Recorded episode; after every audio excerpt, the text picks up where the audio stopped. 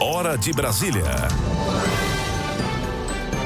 União Brasil está lançando neste momento a pré-candidatura do deputado federal pernambucano Luciano Bivar à presidência da República. Nós vamos conversar com o deputado Julian Lemos, do antigo PSL, agora do União Brasil. Julian, que era vice-presidente nacional do PSL, ou seja, um aliado estratégico de Luciano Bivar. Deputado Julian Lemos, obrigado por atender ao convite da Hora H. Boa noite para o senhor. Boa noite, boa noite toda a Paraíba, boa noite a vocês, o Heron. Enfim, hoje não, estou à disposição. Deputado, hoje o seu partido, União Brasil, lança a pré-candidatura de Luciano Bivar, do deputado pernambucano Luciano Bivar, à presidência da República. Por que o senhor acredita que Bivar deve ser uma opção colocada para a escolha dos brasileiros? Olha, primeiramente, Luciano Bivar é alguém que, que não teria nem necessidade de colocar o seu nome pela, pelo seu sucesso como empresário, é, pela, por ser deputado federal com seu mandato garantido. Mas Luciano Bivar ele tem um, uma inspiração, ele tem uma atração pela democracia.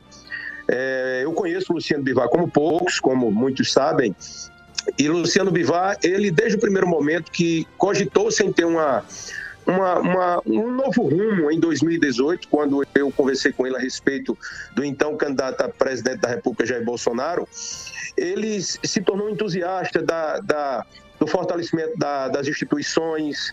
Ele é um homem extremamente preparado, né? Ele é advogado, é escritor, um liberal convicto e um político experiente.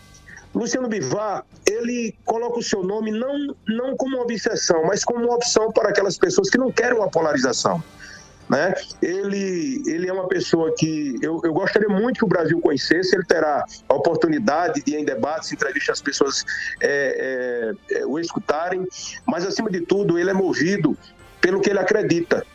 É, não, não se trata de estar é, na frente ou atrás em pesquisas, ele se coloca como uma opção para aquelas pessoas que realmente não querem colocar o seu voto branco e nulo na urna e vai colocar o seu nome como brasileiro corajoso que é. Né? Eu realmente, assim, é, fico é, entusiasmado e, surpreso, embora eu conheça, pela sua coragem e desprendimento. Né? Ir para uma campanha de presidente, ainda que com estrutura grande de um partido, é sacrifício para uhum. qualquer um que vá para ali. Né? Assim como o Daciolo colocou o seu nome, assim como a Simone Tebet coloca, por que não Luciano Bivar? O, o como eu falei, tem um, tem um. Pois não. O senhor fala aí, desculpa só lhe interromper, o senhor fala aí sobre a Simone Tebet. É, se a gente voltar um pouco o, o, a fita no mês de abril, entre março e abril, houve uma discussão entre esses partidos que se apresentam como alternativa da terceira via, PSDB, União Brasil, MDB e até mesmo Ciro Gomes, a possibilidade para que todos pudessem lançar uma única candidatura, o que parece que não está acontecendo. Essa divisão na terceira via não pode contribuir na polarização que o senhor é, fala aí entre Lula e Bolsonaro? Olha só, na realidade, houve uma, uma junção de três partidos que passaram a, a dialogar sobre essa possibilidade. E, na realidade, não houve sucesso nisso e Bivar vai como uma via dele, a via, a via do que ele acredita. Né? Ele não iria simplesmente é, facilitar é, ou se entregar é, para nenhuma das, das, das vias que está posta aí, e eu realmente assim o admiro pela coragem. Não se trata de facilitar ou não, ou vencer ou não.